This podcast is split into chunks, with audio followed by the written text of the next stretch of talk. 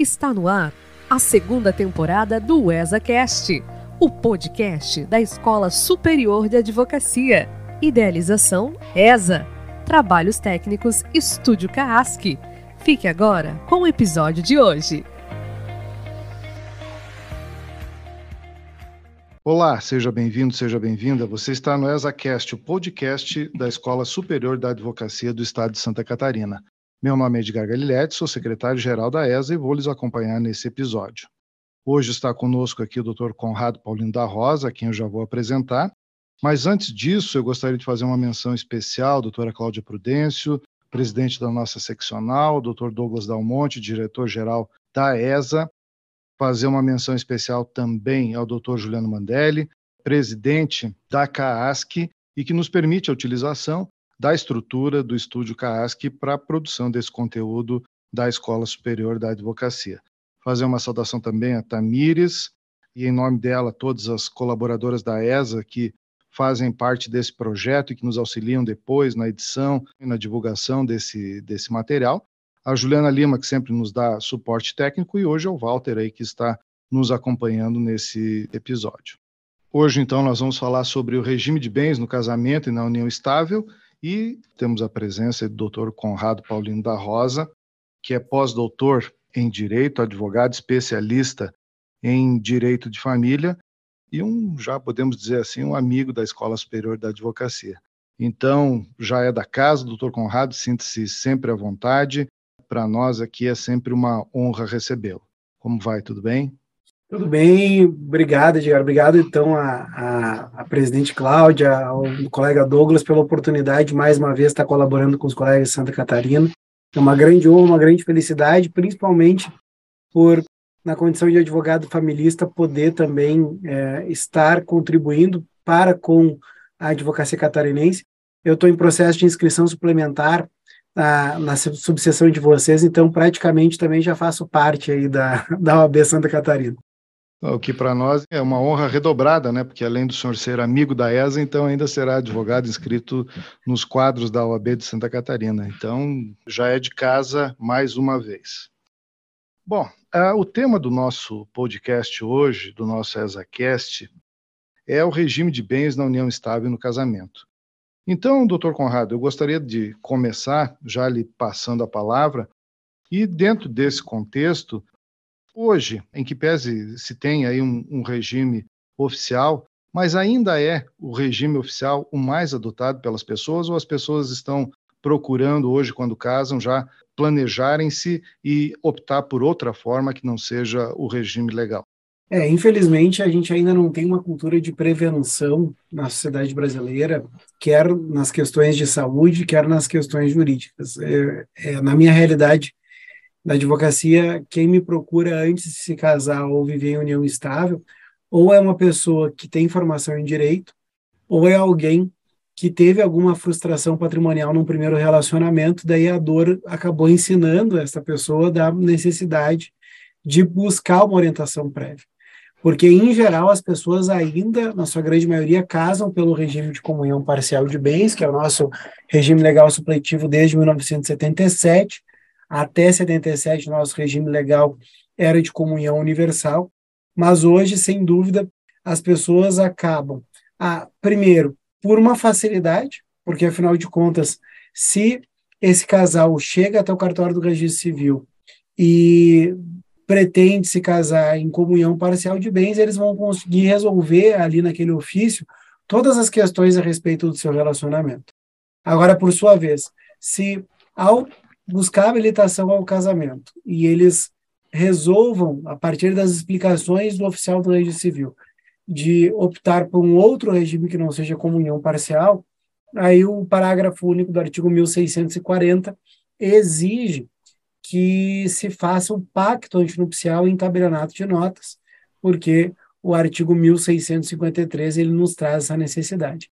E isso gera muita resistência, porque afinal de contas, se eu já estou aqui, é um serviço público, é um serviço delegado do Poder Judiciário, por que, que eu não posso resolver tudo aqui? É porque nas cidades de médio e grande porte, onde a gente tem principalmente essa diferença né, entre os ofícios, quando é uma comarca de pequeno porte, e o cartório do registro civil também é tabelionato de notas, isso acaba sendo simplificado. Mas, como as pessoas não buscam orientação antecedente e também aquelas que buscam e, e é você, porventura, vem orientar o regime de separação convencional, muitas vezes isso cria anticorpos por parte do usuário, dizendo, não, eu não... Mas por que assim? Né? Será que tu não me ama? Né? As pessoas colocam em xeque até o sentimento. Não, porque se é, a, a frases que eu escuto né, de, de pessoas que buscaram esse regime, ao relatar o parceiro ou a parceira, houve aquela desconfiança, tá? Mas tu já está pensando no fim, não? Porque eu pretendo fazer uma família contigo. Se tu não já está pensando no fim, eu não quero nem casar. E sendo que na verdade cada família ela vai ter a sua estruturação financeira e vai escolher o regime de bens que melhor se adapte à sua realidade, à sua, aos seus anseios. E, infelizmente, a gente ainda trata como assunto espinhoso a questão da escolha do regime de bens. O que eu procuro sempre falar para os meus clientes, porque, claro, a gente também tem que pensar que quem está começando um casamento uma união estável está sempre acreditando na idealização de um amor perfeito, que vai ser diferente de todo mundo, que esse relacionamento não vai acabar. Agora, o que as pessoas precisam ter consciência é que esse relacionamento ele vai acabar. Porque ele vai acabar em vida ou ele vai acabar em morte. E aí a importância de você escolher de forma bastante consciente o regime de bens. E se a gente for pensar, normalmente a gente reproduz aquele modelo que a gente foi inserido.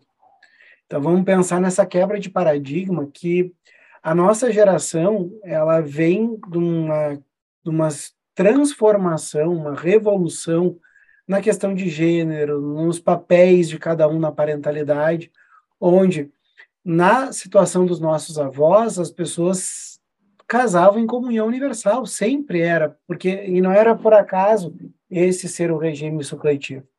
Agora, como a gente tem desde 77 a comunhão parcial, as pessoas também passaram a naturalizar a comunhão parcial como um regime justo.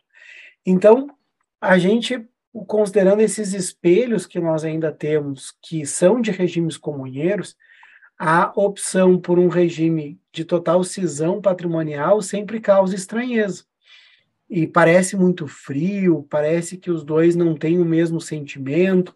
Então, sem dúvida, uma das situações que normalmente acaba impulsionando é o modelo de família. Se, se aquele, aquele sujeito que pretende se casar ele já tem uma cultura dentro da, do seu meio de que isso faz parte, está tudo bem se casar em separação de bens, ele vai acabar naturalizando. E eu sempre procuro, quando um casal, porventura, venha me buscar para orientações, que eles tenham uma conversa muito sincera de quais são os planos daquela família. Porque, afinal de contas, a questão da parentalidade a gente sabe que ainda acaba gerando para as mulheres, nos, nos relacionamentos heteroafetivos, uma diminuição da força de trabalho, principalmente nos anos iniciais. E isso, para alguém que seja uma mãe autônoma, vai representar numa queda nos seus rendimentos. Isso tem que ser levado em consideração.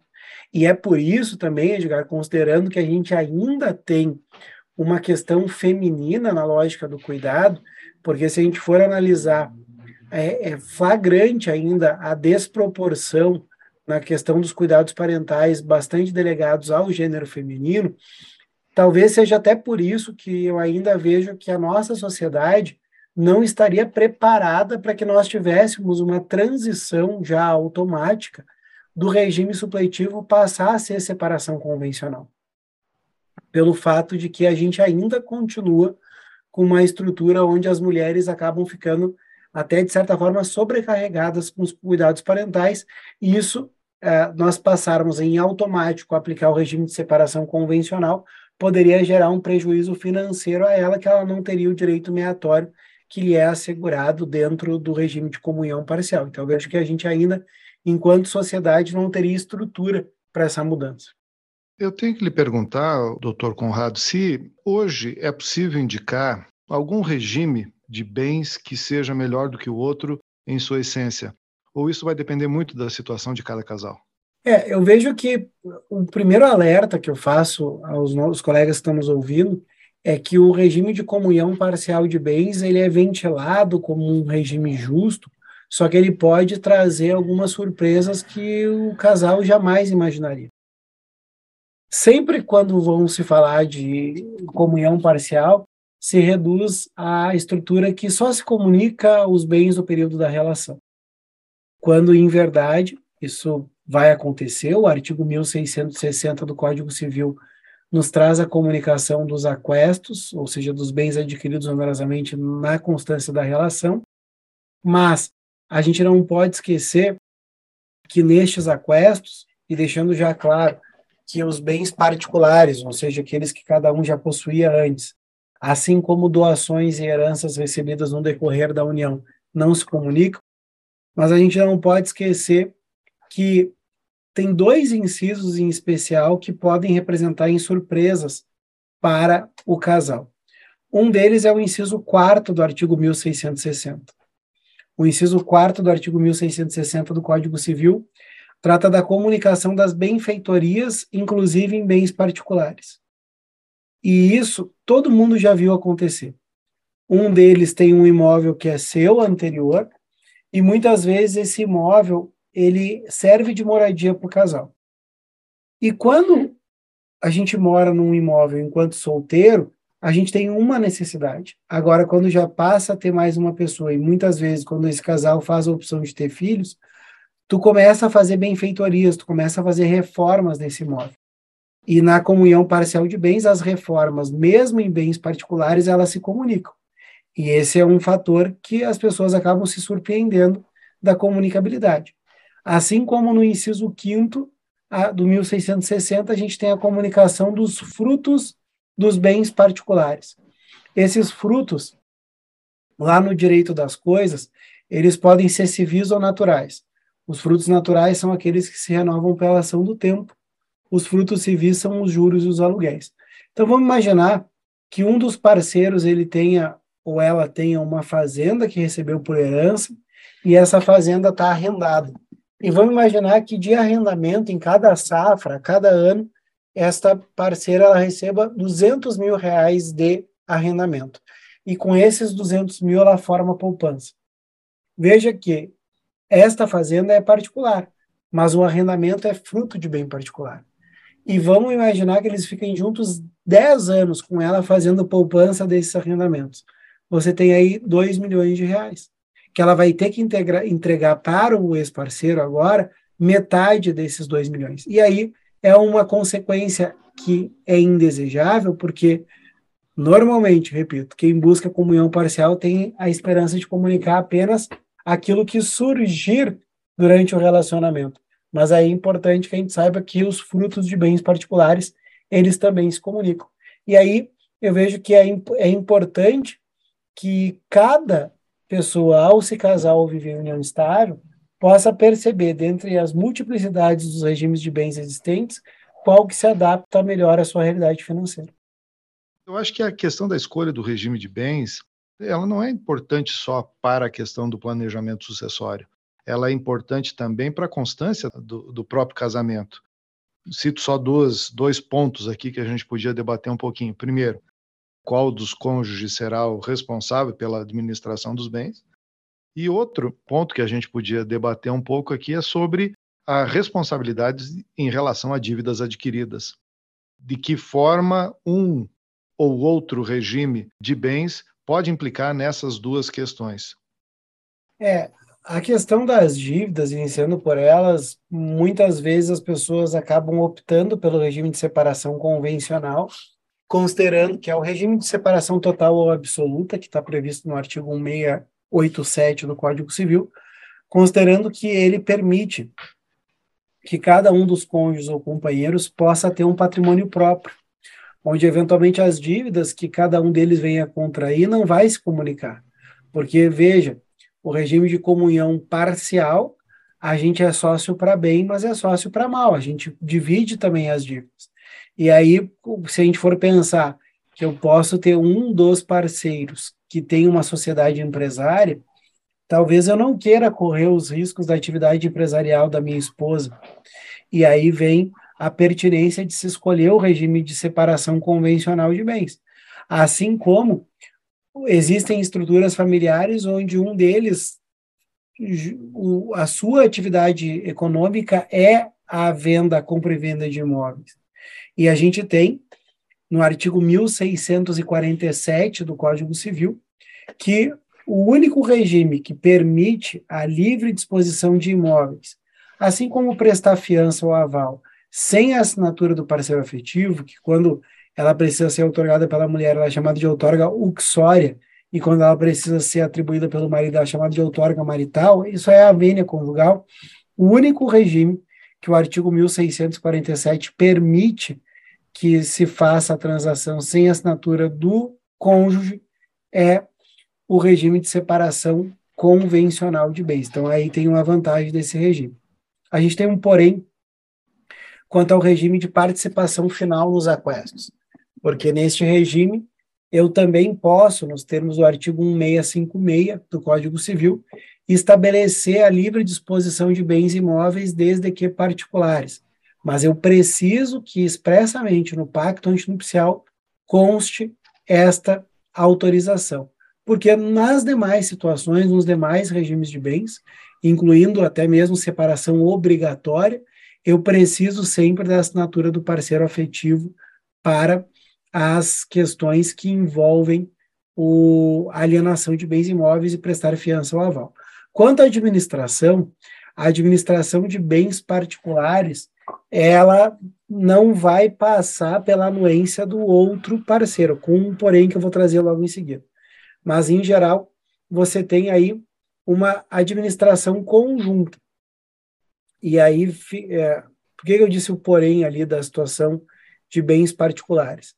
É que, considerando que você tem você fez uma escolha de um regime que existe uma comunhão de vida, até mesmo um bem particular de alguém que seja casado ou unido estavelmente pela comunhão parcial de bens, eu preciso da autorização do parceiro, o que gera até mesmo situações constrangedoras. Às vezes um deles recebeu lá um imóvel de herança e quer vender esse imóvel, esse imóvel não se comunica com o parceiro, e mesmo assim, para vender esse imóvel que é particular, vai ser preciso a autorização do cônjuge. E se não obtiver essa autorização, daí nós vamos ter a necessidade do suprimento judicial, que o artigo 1648 prevê que o juiz pode suprir. Porque se o juiz não suprir e um deles fizer a venda, esse negócio é anulável. E o prazo de anulação não é a contar da liberalidade, é a contar do final da sociedade conjugal em até dois anos vai ser possível a anulação. Então, aí a importância, como tu bem apontou, Edgar, de que a gente tem essa consciência que a escolha do regime de bens, ela implica também no dia a dia, na rotina do casal, essas consequências. Na outra vez que a gente conversou, doutor Conrado, a gente falou um pouco sobre holding, mas a gente falou sobre holding na questão do planejamento sucessório. E uh, eu não sei, mas me parece que isso assim acabou sendo de certa forma banalizada.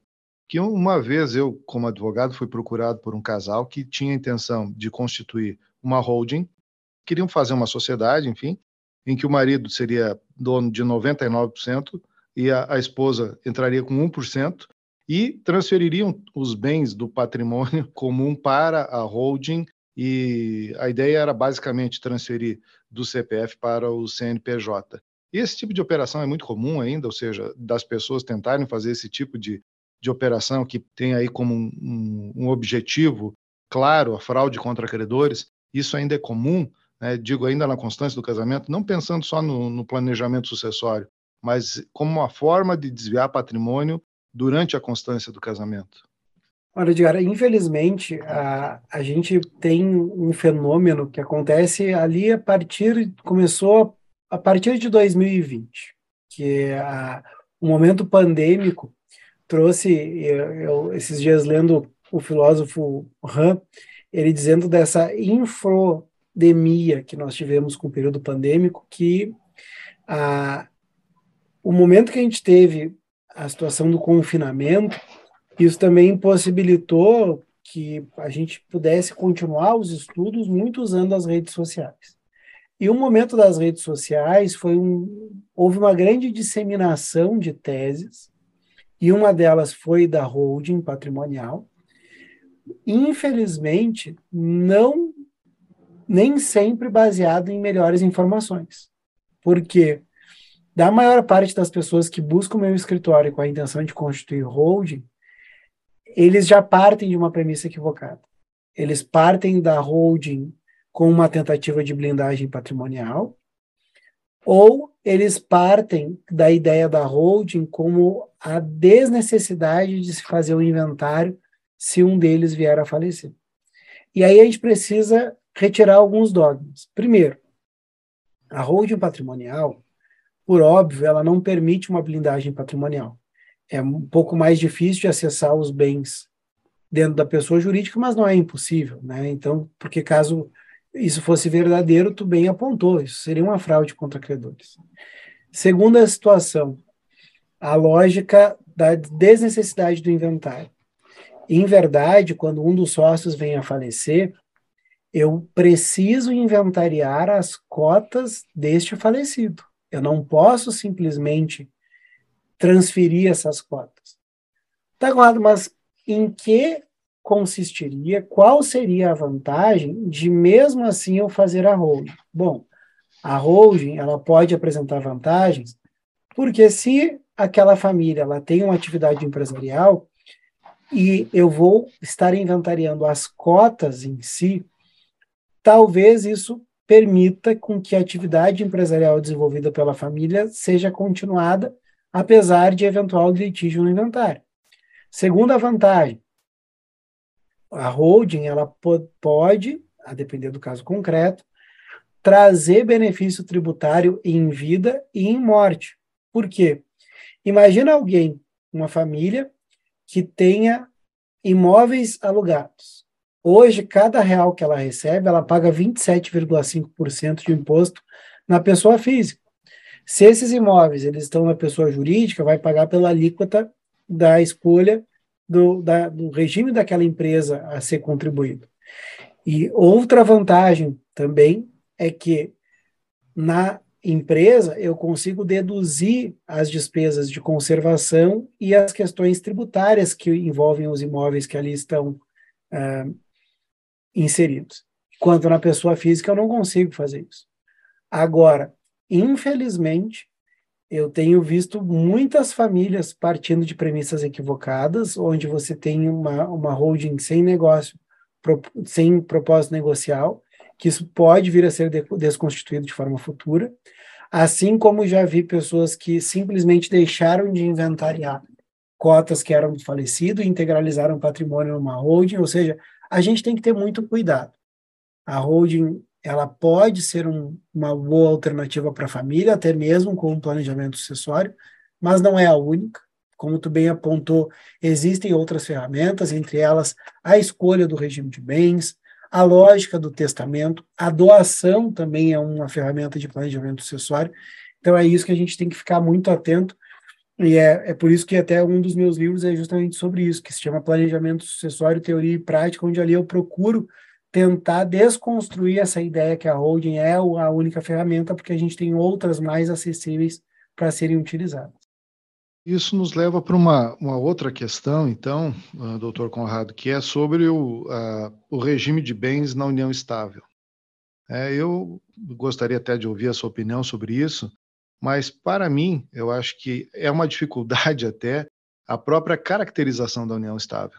É, e eu trago como exemplo aí um, um, uma decisão proferida pelo STJ, onde foi relator o ministro Marco Aurélio Belize, em que ele definiu uma outra figura, que é o do namoro qualificado. Então, a, a grande pergunta é: bom, quem é que decide se a união estável é união estável? É, são os próprios conviventes ou é o Poder Judiciário que diz que existe ali uma união estável? É, a gente tem um problema na, no Código Civil de 2002, Edgar, de que a gente tem um conceito muito amplo do que é a união estável. Eu, eu costumo brincar com os meus alunos da graduação e do mestrado de que é mais fácil que qualquer um de nós possa se lembrar da fórmula de Bhaskara do que dizer em que momento que uma união que um namoro vira união estável, ou um noivado vira união estável, ou até mesmo como falam meus alunos da graduação, em que momento que o crush vira direito. Porque a gente tem no caput do artigo 1723 que a união estável é uma união, uma convivência pública, contínua, duradoura e com o objetivo de constituir família. E, e veja que o Código Civil ele não nos traz um lapso temporal mínimo e não existe a obrigação de coabitação, até porque a gente tem uma súmula já bem antiga do STF, que é a súmula 382, que já reconhecia ao então concubinato, lá na década de 60, a possibilidade de que ele fosse reconhecido mesmo se os concubinos não morassem sobre a mesma casa. Então, assim como antigamente eu poderia reconhecer o concubinato sem coabitação, eu posso reconhecer a união estável sem coabitação também. E isso gera um estado de incerteza a ponto de que você pode ter pessoas que acreditam piamente que estão no namoro, quando na verdade tem uma união estável. E, e isso é muito ruim, principalmente pelo fato de que o próprio Código Civil, no artigo 1725, ele diz que, salvo o contrato escrito, aplica-se o regime de comunhão parcial de bens na união estável. Então, você pode ter pessoas que não têm a menor consciência, mas já estão comunicando patrimônio. E aí vem essa preocupação, que, claro, tem esse precedente ali que, que trata, como tu bem falou, de, uma, de um possível namoro qualificado e que eu discordo dessa tese. É, eu até esse, precedente, ao meu sentido, que esse casal tinha era uma união estável, porque um, eles foram estudar, um deles foi estudar no exterior, e eles lá dividiram a mesma casa para economia de custos. Uma coisa é eu dividir uma casa com alguém que eu não tenha relação afetiva, outra coisa é eu dividir a casa com alguém que eu tenho uma relação afetiva, sexual, e que eu não consigo deixar de enxergar nessa situação anterior ao casamento como uma união estável. E para evitar essas situações, hoje o nosso escritório, os escritórios eh, especialistas como um todo, têm sido procurados muito até mesmo para fazer contratos de namoro.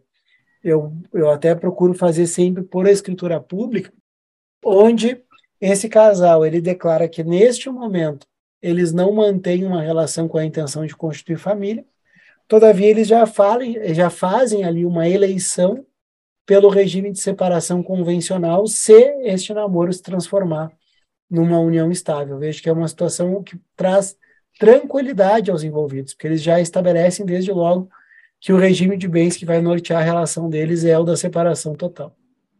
Eu vejo aí que são dois tipos de responsabilidade do ponto de vista patrimonial. Um, em relação à comunicação dos seus patrimônios, e outro é a responsabilidade em relação a terceiros. É possível a gente separar isso? Ou seja, são duas preocupações jurídicas diferentes?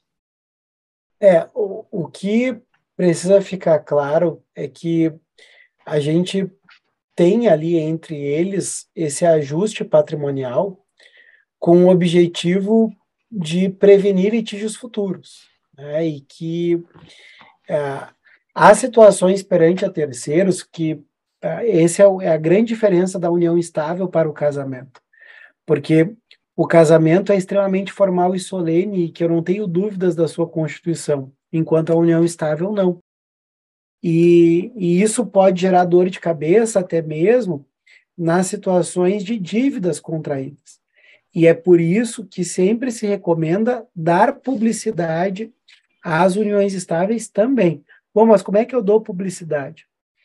Uh, a Lei de Registros Públicos, que é a Lei 6015 de 73, ela foi alterada em maio do ano passado e, a partir de então, passou a estar legislado algo que já a prática registral já admite desde 2014, que é eu levar o contrato ou a escritura de união estável a registro no cartório do Registro Civil de Pessoas Naturais, onde lá no livro E passa a ter a, o registro dessa união estável. Qual é a vantagem deste registro?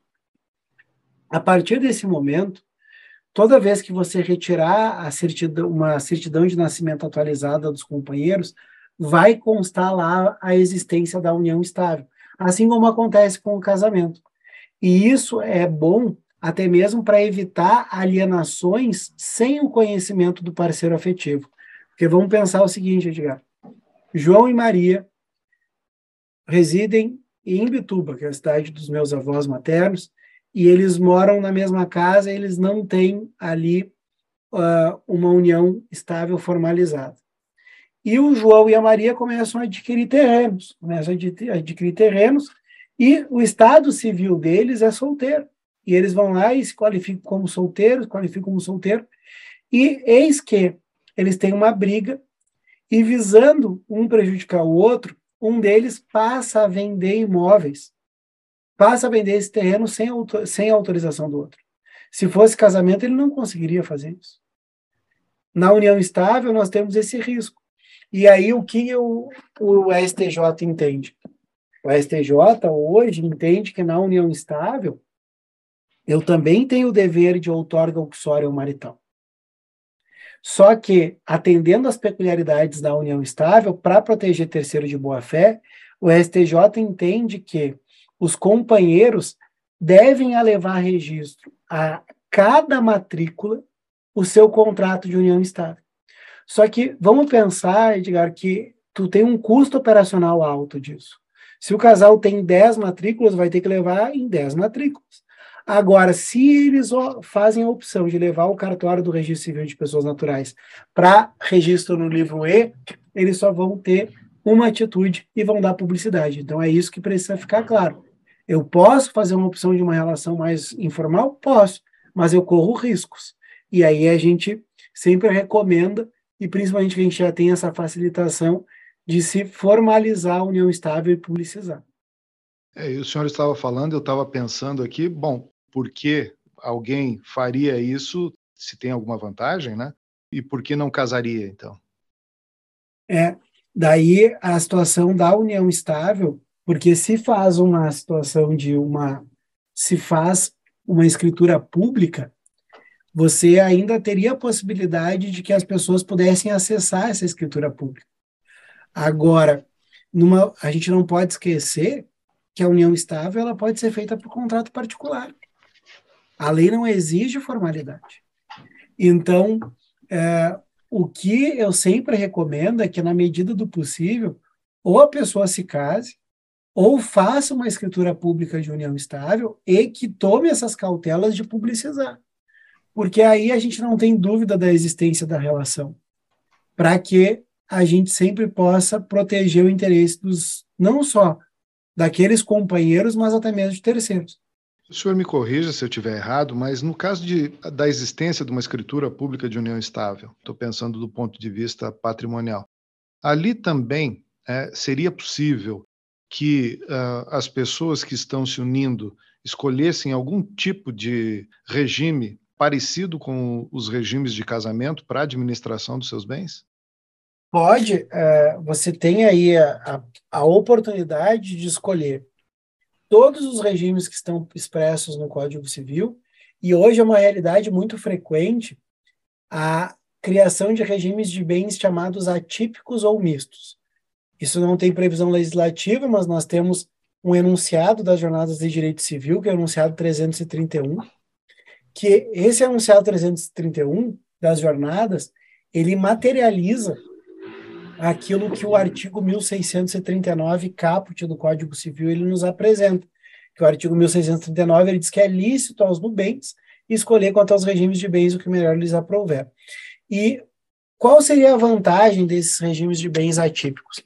pode ser, Edgar, que o casal ele até se simpatize com o regime de comunhão parcial de bens, mas ele não quer ter que autorizar o outro qualquer alienação imobiliária.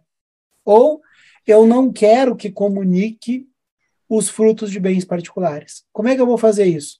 No casamento eu preciso do pacto antinupcial, na união estável eu faço o contrato ou a escritura. Outra situação que também poderia ser é, pactuada, eu já tive situação de uma família onde ele era concursado nível médio ela era concursada nível superior. E para o resto da vida, considerando que nenhum deles pretende fazer um outro concurso, para o resto da vida ela vai ganhar mais do que ele. E aí, conversando com eles, eu entendi que talvez não ficaria confortável a eles que a partilha dos aquestos fosse 50 a 50, porque ela ganha mais do que ele. Então a gente estabeleceu que os aquestos eles vão ser partilhados na proporção 60 a 40. Então a gente tem aí um espaço de autonomia privada, podendo modular os efeitos do regime de bens, quer no casamento, quer na união estável. Quer me parecer, ouvindo a sua explicação, que poderia até mesclar né, os dois, uhum. mais do que um regime, porque afinal de contas não vai estar vinculado a. É, é um contrato com todas as suas características, né? E só sendo ilícito aquilo que a lei expressamente proibir. Não sei se estou raciocinando de forma correta, mas Não, se seria possível, é, a, a, certa altura, as pessoas combinarem dois regimes, né? Exatamente. Tu tem aí um espaço de autonomia privada, claro, desde que a gente tenha condições da escolha do regime de bens, porque a gente tem no artigo 1641 a imposição do regime de separação obrigatória, que é chamado também de regime de separação legal de bens, a alguns personagens, entre eles aos maiores de 70 anos. O inciso segundo do artigo 1641 impossibilita que os maiores de 70 anos escolham o regime de bens. E esta imposição, segundo jurisprudência consolidada do STJ, também acontece à união estável, tanto é verdade que no final de 2022 o STJ aprovou a súmula 655 e essa súmula 655 ela impõe o regime de separação obrigatória àqueles que estejam unidos estavelmente.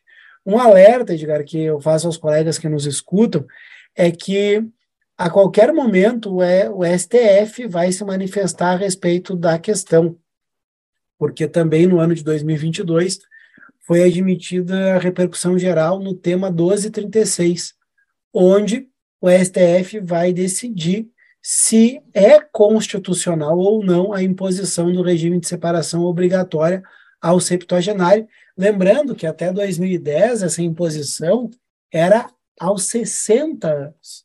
E aqui, já adiantando aos nossos ouvintes a minha posição, eu vejo o seguinte: uma pessoa com 70 anos, ela está no pleno exercício da sua advocacia, ela pode comprar e vender imóveis, ela pode vender ações na bolsa, ela pode ser ministra do STF, porque afinal essa pessoa não pode escolher o regime de bens, né? Então, eu vejo que é uma norma preconceituosa que a justificativa do legislador seria a proteção do idoso, quando em verdade, ao que me parece, seria uma proteção do patrimônio e não da pessoa porque é, é, é de todo injusto eu acreditar que alguém, depois dos 70 anos, só vai se casar se alguém tiver interesse nesse patrimônio. Então, é, é um contrassenso a todos os direitos das pessoas idosas. Então, a minha torcida e a minha defesa é pela inconstitucionalidade do dispositivo. É isso, até porque hoje acho que é, é bem mais comum do que antes, talvez, que as pessoas vão se unir só numa idade bem mais avançada, né? Então, estou pensando aqui num casal com 75 anos, enfim, e plenamente lúcidos, plenamente capazes, como o senhor falou, na sua total capacidade produtiva, tendo uma restrição em relação à, à escolha né, do regime, seja especificamente no regime de casamento, né? Mas aí o senhor já está nos dizendo, né, que jurisprudencialmente também eles teriam restrição né, se uh, houvesse uma união estável e eles optassem por publicizar isso através de uma escritura pública, né? É, a gente também tem que pensar que o fato de alguém ser casado ou unido estavelmente por separação obrigatória não invalida a doação entre os parceiros. A gente teve o ano passado, na última jornada de direito civil em Brasília, a aprovação do enunciado 654, que justamente traz essa possibilidade, que é válida a doação entre as pessoas casadas pelo regime de separação obrigatório. Ou seja, aí seria um, absurdo eu continuar impondo e achar que eu vou estar protegendo esse idoso. Não, na verdade, eu não posso presumir incapacidade. A gente tem, principalmente depois do Estatuto da Pessoa com Deficiência, essa presunção de capacidade Então a gente precisa superar esse dogma de que na terceira idade nós não teríamos um amor verdadeiro, né? Sendo que, como tu bem falou, quantas vezes a gente tem pessoas em segunda ou terceira relação que acham ali uma parceria para esse seu momento de vida e eu vejo que não é papel do Estado interferir na órbita desses particulares e impor um regime que eles não desejam. Eu não posso deixar de perguntar, doutor, em relação à sucessão. Em relação ao casamento, acho que a coisa está mais ou menos resolvida e a gente já conversou também né, sobre isso no início aqui, na questão do planejamento sucessório, ou seja, lá na escolha do, do regime de bens, se o casal vai se casar, mais ou menos ele está definindo o que vai acontecer no futuro no caso de sucessão. Mas e no caso de união estável? Partindo dos dois pressupostos. Um, eu tenho essa união estável formalizada através de escritura pública, e dois, não tenho. É, a questão da união estável, a gente teve uma mudança nesse quadro em 10 de maio de 2017, quando o STF declarou inconstitucional o artigo 1790 do Código Civil. E isso foi objeto de julgamento dos temas 498 e 809, onde a gente passou a ter uma equiparação entre a união estável e o casamento para fins sucessórios. Então, hoje, os mesmos direitos que um cônjuge tem ao falecer, é, deixando ao seu viúvo ou sua viúva, isso também é assegurado ao companheiro. Agora, a presença de uma escritura pública, Edgar, é mais uma vantagem em detrimento daquelas uniões convivenciais onde elas não, é, não existia essa formalização. Por quê? É bastante comum que a partir do falecimento os filhos, muitas vezes de um, originários de uma primeira relação, ao descobrir que o viúvo vai ter herança, eles passam a refutar a existência daquela união estável. E aí, sem uma prova pré-constituída, você vai ter um fator de estresse a esse viúvo. Então, aí é mais uma vantagem de efetivamente a gente ter sempre a indicação aos clientes de se fazer uma escritura pública até mesmo para que na falta de um dos parceiros a gente possa resguardar os direitos aos sobreviventes sem um grande percalço, porque é muito triste a pessoa depois de perder o seu parceiro de vida ainda se envolver num processo muito desgastante. Então aí fica também o nosso reforço, a nossa orientação para que os nossos clientes estejam protegidos. Ainda nessa linha de raciocínio, doutor Conrado, se o, o, patrimônio adquirido por um dos conviventes, havido por herança, vai se comunicar com o seu companheiro? A gente tem uma resposta em vida e outra em morte, né? Porque vamos partir do pressuposto do regime de comunhão parcial de bens. Uh, a Maria recebe uma herança do pai dela e é casada ou unida estavelmente por comunhão parcial de bens. Essa herança não se comunica com o patrimônio do parceiro afetivo. E mesmo que se eles se divorciarem, esse bem é de origem particular. Mesmo que ela vendeu esse imóvel e com o produto da venda comprou um outro, houve uma subrogação, ou seja, esse imóvel particular é só dela. Agora o problema é se o João e a Maria têm filhos e um de, e a Maria vem a falecer porque na morte as regras mudam. Porque enquanto no divórcio ou na dissolução da união estável em vida, o viúvo, o, o, o João, naquele exemplo, não teve direito a esse bem particular, na morte da Maria é justamente sobre esse bem particular que ele tem direito de herança. Porque o legislador, em 2002, destinou o direito de herança ao viúvo em concorrência com os descendentes sobre os bens particulares. Então veja que a comunicação ou não desse imóvel particular, ela vai depender se essa dissolução acabou em vida ou acabou em morte. E aí é esse grande fator surpresa, que as pessoas, quando buscam orientação sobre regime de bens, se preocupam apenas com a dissolução em vida, mas a gente precisa ter a consciência que na morte eu também vou ter é, consequências diferentes. Quando a gente falou sobre casamento, a gente falou sobre a responsabilidade sobre as dívidas contraídas por apenas um, um dos participantes do casal. Em relação à união estável, essa questão das dívidas contraídas apenas por um, aplica-se a mesma lógica do casamento? Aplica-se a mesma lógica, né? Se a gente tem um regime comunheiro, daí nós temos que arcar com o bônus e com o ônus. Então, é, a, a formalização da união estável também evitaria essa dor de cabeça se, por exemplo, eles tivessem escolhido um regime de separação total, porque daí as dívidas elas não vão se comunicar. E a, a gente está num país de pessoas endividadas, de pessoas endividadas, então é importante, né? Quantas vezes eu já vi em divórcios ou uma dívida grandiosa ser descoberta só no momento da ruptura da relação. E aí a gente precisa ficar alerta. Então, é mais uma vantagem deste planejamento afetivo para que, num eventual final do relacionamento, cada um deles já tenha noção de quais são os seus direitos. E para a gente fechar nossa conversa aqui, doutor Conrado, uma última pergunta. Se é possível, tanto no casamento quanto na união estável, supondo que uh, tenha havido na união estável né, a publicização através de uma escritura pública, a alteração dos regimes escolhidos inicialmente? É possível, e isso foi uma novidade do atual Código Civil, porque o Código Civil de 16 não tratava dessa possibilidade. Então, a gente tem a previsão no parágrafo 2 do artigo 1639 do Código Civil da alteração do regime de bens. Infelizmente, essa alteração de regime de bens no casamento ela deve ocorrer por ação judicial. É uma ação que vai tramitar na vara de família que, cujo procedimento está no 734 do CPC, onde eles vão indicar quais são os motivos que os levam a alterar o regime de bens. Na situação da união estável, embora existam opiniões contrárias, eu não vejo que exista a necessidade de que se faça um procedimento judicial. Porque, considerando que o artigo 1725 está dizendo que, salvo contrato escrito, aplica-se comunhão parcial de bens, eu posso sim ter a modificação do regime de bens da união estável por escritura pública ou por um novo contrato.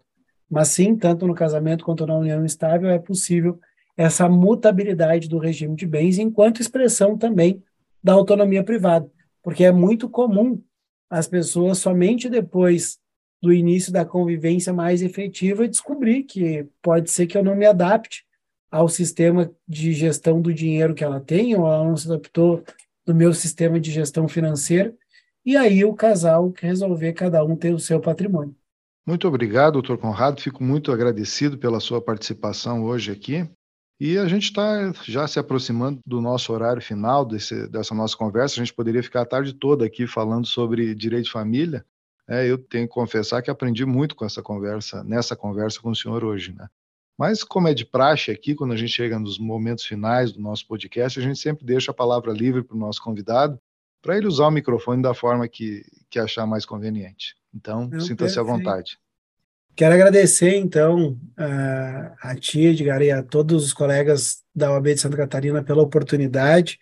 Eu deixo à disposição a, o, o meu Instagram, que é Conrado Underline Paulino, para que eu possa auxiliar os colegas. Eu dou muita consultoria também online para outros escritórios, mas lá o pessoal pode acompanhar os meus livros, um pouco do meu trabalho, e também ali a partir do, do mês de abril, a, a, eu vou ter alguns dias em Florianópolis, fico à disposição dos colegas também no que for preciso, então vai ser um grande prazer sempre que precisarem contribuir, sabendo que a gente, enquanto colegas, a gente tem um compromisso com a transformação da vida das pessoas que batem as portas do nosso escritório. E na lógica familiar e sucessória, a gente tem temas muito sensíveis, e aí a gente precisa dessa uma, uma ética muito de humanização do direito. Eu tenho certeza que as colegas e os colegas advogados que trabalham com esses temas têm essa sensibilidade e tenho a certeza que é um desafio conjunto a transformação da realidade e aí, espaços como esse, que existe aqui com esse podcast, conseguem aí a transformação e a capacitação de todos e de todas nós. Então, agradeço mais uma vez, eu estou sempre à disposição. Nós que agradecemos e pode ter certeza, doutor Conrado, que o ESACast se sente muito honrado em recebê-lo. É, isso só, só eleva a qualidade do, do produto que a gente oferece para os advogados e advogadas de Santa Catarina. Nós somos um podcast institucional, é um podcast de uma escola, então aqui a gente procura tratar de, de maneira informal assuntos extremamente sérios. Então acho que esse é o, o grande objeto e o grande segredo do sucesso que esse nosso podcast tem tido aí nas, nas redes sociais, enfim. E, claro, a qualidade dos convidados que a gente consegue trazer. Então, ficamos muito agradecidos por o senhor ter dedicado um pouco do seu tempo aí, que a gente sabe que é preciosíssimo, para debater esses temas tão relevantes, tão importantes aqui conosco e levar mais um pouco de conhecimento para os advogados e advogadas de Santa Catarina. Eu já queria deixar, deixar registrado aqui de público um convite para quando houver o julgamento do tema 1233 lá no Supremo Tribunal Federal, a gente marcar uma outra conversa para debater sobre isso também. Já está aceito. Vai ser uma honra sempre contribuir. Então, muito obrigado, né, ao doutor Conrado Paulino da Rosa, muito obrigado aos ouvintes que nos acompanharam até o final desse podcast, muito obrigado ao Walter que estava nos dando suporte técnico até agora, e fica um agradecimento aí especial a todos os advogados e advogadas de Santa Catarina e um convite para nos seguirem aí nos, nas redes sociais, acompanhar o nosso podcast e nos ouvirem no próximo episódio. Muito obrigado a todos e até logo. Você acompanhou o ESACast, o podcast da Escola Superior de Advocacia. Continue acompanhando em breve mais episódios aqui no nosso podcast. Você sempre muito bem informado.